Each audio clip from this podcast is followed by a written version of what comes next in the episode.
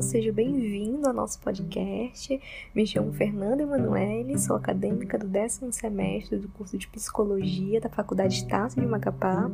Estou aqui juntamente com os meus colegas de curso Edilson Rodrigues e Gabriele Gomes para falarmos a respeito do tema coronavírus, a convivência familiar em período de pandemia. No decorrer desse podcast, teremos também a participação especial do psicólogo Alan Nogueira, trazendo perspectivas acerca dessa temática. Sabemos que o tema em questão é importante e atual, por isso escolhemos nessa temática para abordar aqui nesse momento. A pandemia trouxe aí muitas mudanças na nossa rotina, sobre vários aspectos da nossa vida, pessoal, profissional, social e familiar, e isso acabou interferindo, né, também no fator emocional dos indivíduos, né, de todos nós na sociedade. O estresse, ansiedade, medo e outros eventos são presentes, né, no nosso cotidiano, e isso acaba aí acarretando consequências ao convívio familiar. São muitas preocupações, muitas incertezas, mas precisamos verificar possibilidades, maneiras de ter uma boa relação com os outros no nosso lar, não é mesmo? Porque isso também é sinônimo de bem-estar, de saúde mental. E trouxemos, né, é, algumas sugestões de como organizar a rotina familiar a fim de contribuir, né, de melhorar aí esse convívio durante esse período de pandemia. Bom, antes de entrarmos aí, né, nessas sugestões de como organizar a rotina familiar, eu vou falar um pouquinho sobre três grandes pontos que são muito importantes para essa relação e que precisamos saber gerenciá-los, né? Que é o estresse, a comunicação e a colaboração. O estresse, a maneira como você reconhece os seus limites, determina esse seu estresse. O que acontece? Às vezes, a sobrecarga de atividades diárias, sem a colaboração de outras pessoas em casa, algumas coisinhas mal resolvidas no que vamos acumulando durante o dia, sem sinalizar para o outro o que está sentindo, reconhecendo que você dá conta ou não de fazer,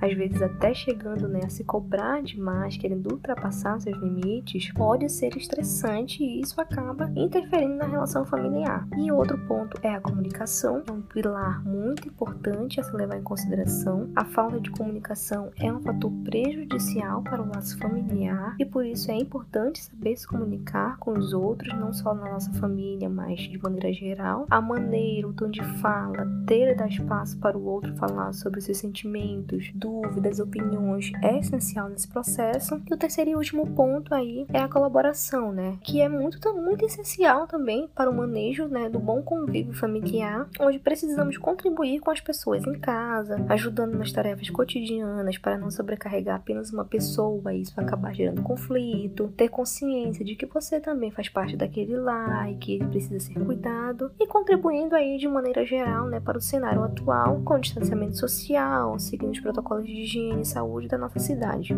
Agora sim, né, vamos entrar aí nas sugestões de como organizar a rotina familiar nesse período de pandemia. O acadêmico Edilson vai fazer algumas considerações a respeito disso. Olá, ouvinte! Bem como comentou a Fernanda, agora irei falar sobre algumas sugestões de como organizar a rotina no lar. Prestem bastante atenção e peguem um papel e a caneta para anotar todas as sugestões. Afinal, são 10 sugestões importantes. Vamos lá? A primeira sugestão é analisar quantas pessoas moram na casa. Essa tarefa te ajuda na organização dos afazeres para cada pessoa. A segunda sugestão é avaliar como você está gastando seu tempo diário. É muito importante você ter consciência e gerenciamento do tempo para cada atividade. Isso te ajuda a ser produtivo e principalmente faz com que você realize todos os seus objetivos do dia. A terceira sugestão é criar metas e objetivos e anotá-las em um papel ou no celular. Isso vai fazer você ter um controle sobre o que precisa cumprir durante o dia. A quarta sugestão é dividir as tarefas entre si. A divisão, gente, é ideal para que ambos se ajudem em casa. Assim, você não se sobrecarrega e ainda trabalhe em equipe. A quinta sugestão é priorizar ou destacar as coisas mais importantes. Nesse sentido, coloquem as tarefas que não podem ser adiadas sempre no topo da sua lista de afazeres. A sexta sugestão é alternar suas tarefas desagradáveis e agradáveis. Isso facilitará a execução das atividades e você será mais produtivo. A sétima sugestão é programar suas pausas entre os compromissos. Gente, parar um pouquinho a sua mente, o seu corpo é essencial para o bom funcionamento durante o dia, fazendo com que a gente tenha o alívio das nossas tensões. A oitava sugestão é evitar distrações. É muito importante ter responsabilidade com os nossos compromissos. A nona sugestão é tirar um tempo para conversar sobre a pandemia. Se conectar com as pessoas do nosso lar nesse momento é essencial. Saber o que o outro está sentindo, escutá-lo, apoiá-lo é muito importante. Se você mora longe de algum familiar e sente necessidade de conversar com ele, use a tecnologia ao seu favor. Faça uma ligação, uma videochamada e aproveite esse tempo mesmo estando longe. A décima e última sugestão é separar um tempo para relaxar e se divertir. Façam atividades que vocês gostem, por exemplo, desenhar, pintar, escutar música, assistir um filme, o que vocês preferirem, certo? Essas foram algumas sugestões de como conviver em família durante esse período pandêmico. Gabriele? Olá! Espero que você ouvinte esteja gostando desse conteúdo que estamos abordando. Enumeramos alguns lembretes importantes e já conhecidos sobre os cuidados necessários para você e sua família se protegerem do vírus durante o período de pandemia. Anota aí: usar máscara, utilizar álcool, lavar as mãos sempre que for necessário, higienizar compras, sair somente para o necessário, como trabalho, mercado, farmácia, evitar aglomerações, seguir os critérios recomendações da sua cidade e, claro, cuidar-se. Todo cuidado é essencial para o momento atual. Bom, agora eu quero convidar o psicólogo Ana Nogueira para falar um pouquinho desse tema tão importante.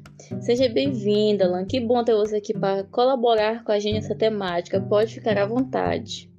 Olá, eu sou Alan Nogueira, psicólogo clínico e psicólogo da saúde.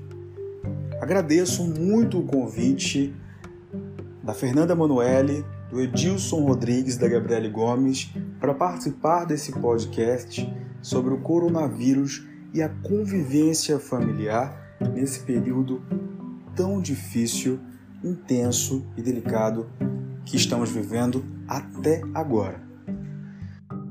E a gente pode se perguntar como é que têm sido as relações familiares, psicológicas, físicas, estruturais e sociais dentro de casa.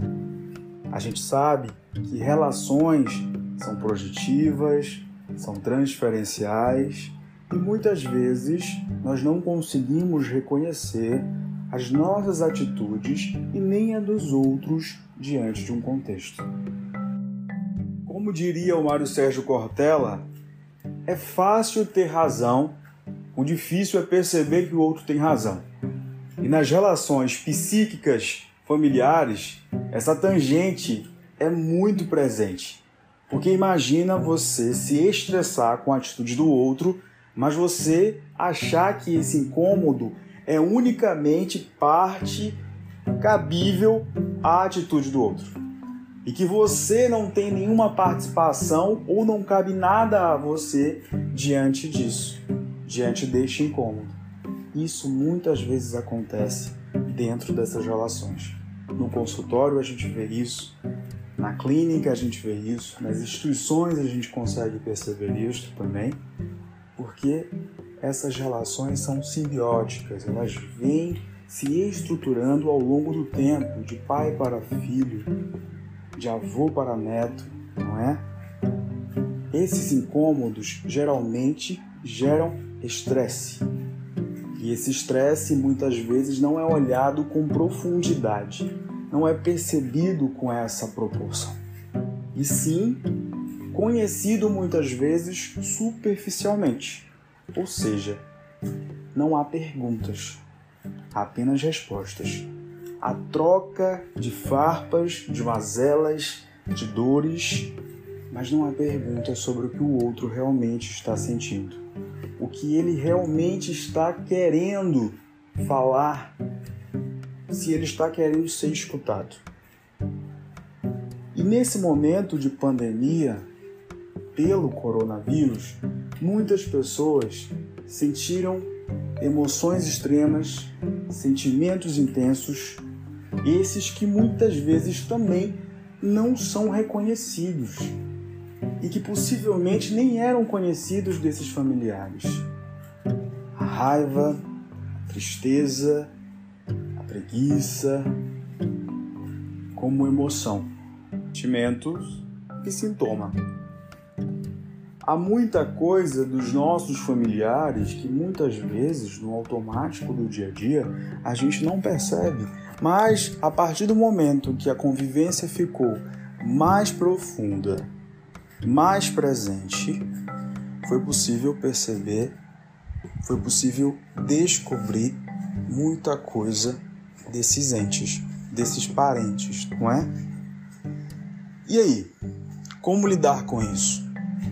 Como lidar com a solidão das crianças, a solidão dos idosos, a ansiedade dos adultos, o incômodo nesse lar, nessa família que muitas vezes não estava mais enxergando o seu próprio passo, o seu próprio campo familiar. Possivelmente, isto indagou muitas referências difíceis, delicadas do comportamento, das emoções, dos sentimentos desses familiares. Acontece que, quando a gente percebe essas necessidades de um familiar, nós precisamos enxergar que ele é tão humano quanto qualquer outro sujeito que faz parte da nossa vida. E às vezes nós não os tratamos dessa forma. Nós queremos que eles sejam autossuficientes, que eles tenham a própria resiliência, que não admitam a tristeza. Não gostamos de ver as dores dessas pessoas que fazem parte das nossas vidas, muitas vezes. Nos incomodamos, estranhamos, sentimos. E é por isso que é através da escuta e do apoio nesse momento que é possível de estabelecer uma conexão, que é possível de transformar essas relações. Claro, quando elas são absurdas e quando elas são impossíveis de controlar nesse momento, é necessário que haja um apoio específico com certeza. Mesmo que não tenha esse absurdo todo, é preciso também que se receba esse apoio de um profissional da psicologia, de uma profissional da psicologia. Claro que não se tem uma tarefa imediata para melhorar esse relacionamento. É preciso ir lá mesmo no profundo para que se tenham as percepções mais possíveis de contornar essas situações de pensar juntos sobre soluções, de indagar juntos por perguntas que não sejam apenas suficientes no sentido de preencher o que está faltando nessa família, mas sim de proporcionar um lugar, um espaço, um campo, uma experiência acolhedora para abraçar quem está sofrendo. E nesse momento o sofrimento é latente, é imediato, o medo é imediato. O medo de perder uns aos outros, o medo de não conseguir conviver um com o outro. Olha só que interessante. Daí a oportunidade de se transformar, de se ressignificarem algumas memórias, algumas situações inacabadas que foram ali colocadas pelos entes de uma forma impossível, de um silêncio incessante. E é só através desse diálogo e desse apoio que isso é possível. Não há outra forma de conseguir transparecer, tolerar Inclusive, nesse aspecto, a tolerância é a maior possibilidade, é a maior saída. Não se trata apenas de tarefas curtas e imediatas para que se melhore o relacionamento, para que se melhore o estresse, para que se acabe o medo, para que se acabe a dor, o sofrimento, a raiva, o desespero. É necessário sim que se escute tudo isso, que se envolva e se desenvolva através disso. Porque é apenas dessa forma que uma família vivencia junta aquilo que lhe cabe, aquilo que lhe é um sentimento e até mesmo um sintoma. Afinal, a dor também é reparadora. Afinal, se você, por um acaso, não vem de uma família que é emocionalmente saudável, que você consiga pensar naquilo que pode fazer por essa família.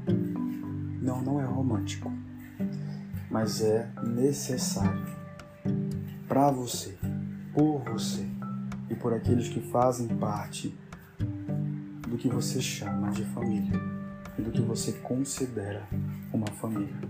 Da forma mais subjetiva, plural, até a mais singular possível. Que o respeito às diferenças um do outro sejam contornados, sejam alimentados, sejam proporcionados às pessoas. Por hoje, fico aqui no podcast com vocês e agradeço de novo o convite e um até breve. Muito obrigado. Chegamos ao fim do nosso podcast. Eu gostaria de agradecer a presença do psicólogo Alan Nogueira. Muito obrigada, mano, pela participação. Eu espero que você, ouvinte, tenha gostado desse conteúdo, que tenha contribuído e ajudado você. E se puder, compartilhe esse podcast com mais pessoas para ficar por desse assunto. Obrigada e até mais.